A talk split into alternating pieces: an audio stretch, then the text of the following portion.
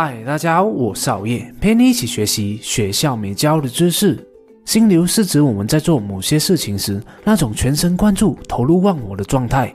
在这种状态下，你甚至感受不到时间的存在。在这件事情完成之后，我们会有一种充满能量，并且非常满足的感受。我们每一个人都有过心流的经验。很多时候，我们在做自己非常喜欢、有挑战性，并且擅长的事情的时候，就很容易体验到心流。比如爬山、游泳、打球、玩游戏、阅读、演奏乐器，甚至工作的时候。研究发现，只要你提高工作时百分之二十的心流时间，我们的工作效率就会提升至少两倍以上。今天就和大家分享《心流》这本书，让作者也是积极心理学奠基者米哈里·切克森·米哈赖。教你学会如何有效利用心流，提升工作效率以及日常生活中的幸福感来做每一件事。心流很容易理解，但想要进入心流状态并不是那么容易。而关键就在于我们必须创造一个有利于进入心流的环境。首先，不要强迫心流。我们人天生就会为了解决一些事情或者难题，持续工作一段时间。如果你发现自己为了进入心流状态而逼迫自己拼命工作的话，你可能就需要深刻呼吸，片刻休息一下了。因为心流状态是自然产生的，必须是自己自然的流入完全专注的状态，我们是无法强迫自己进入的。第二，去掉干扰物，心流就是专注。当我们间断性的查看自己的手机，或是思绪转移到其他事项的时候，心流状态就会被中断，你就必须重新开始整个过程了。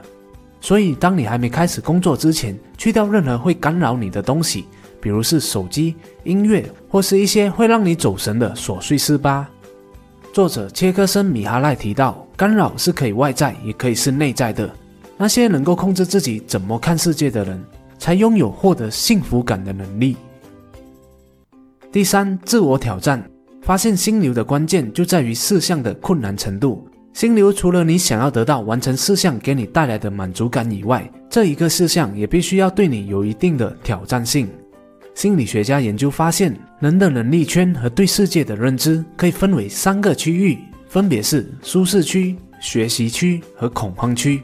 舒适区说的就是你对这一个范围的人和事都非常熟悉，有把握保持稳定的表现。待在舒适区，你会感受到放松，焦虑也会降到最低。但长期在舒适区里面，就只有重复，没有挑战，会因此感到无聊而拖延。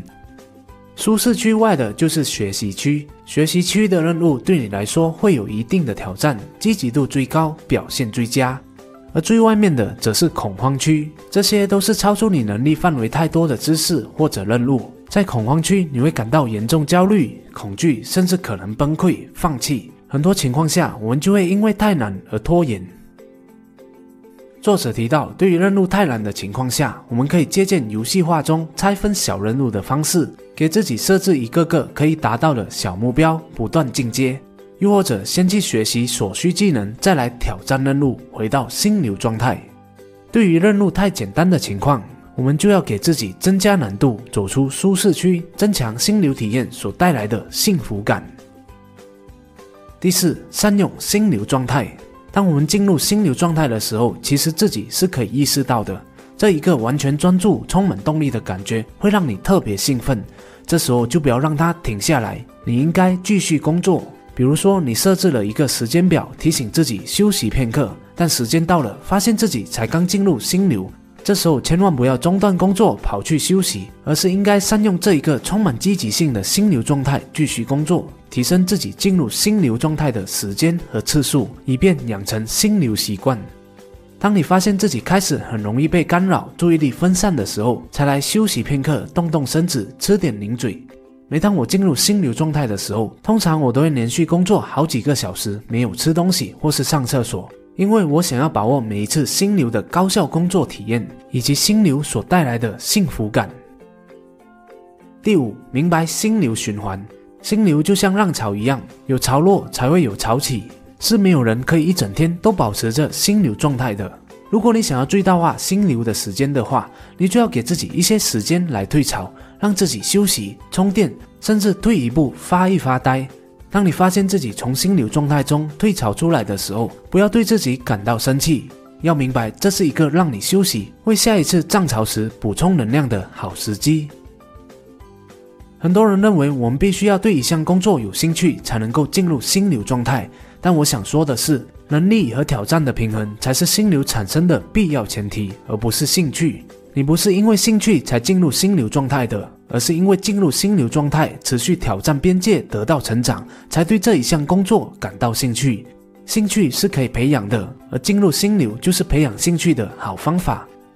对于好业来说，心流其实就是让你拥有活在当下的感觉，体验那一刻当下的幸福感。只要对生活的每一件事都秉持着热爱学习的态度，相信你我都可以很容易的就能够进入心流状态。好了，这是今天好业和大家分享有关心流这一回事，希望可以帮助到你有效利用心流提升工作效率，得到幸福感。谢谢大家的观赏。如果你喜欢好业的影片的话，就请你订阅好业的频道，点赞和分享，启发更多的人。如果不喜欢的话，那我再想想看怎样吧。哦，对了，别忘了点击下方的小铃铛，以在影片更新时第一时间获取通知哦。我们下一集再见。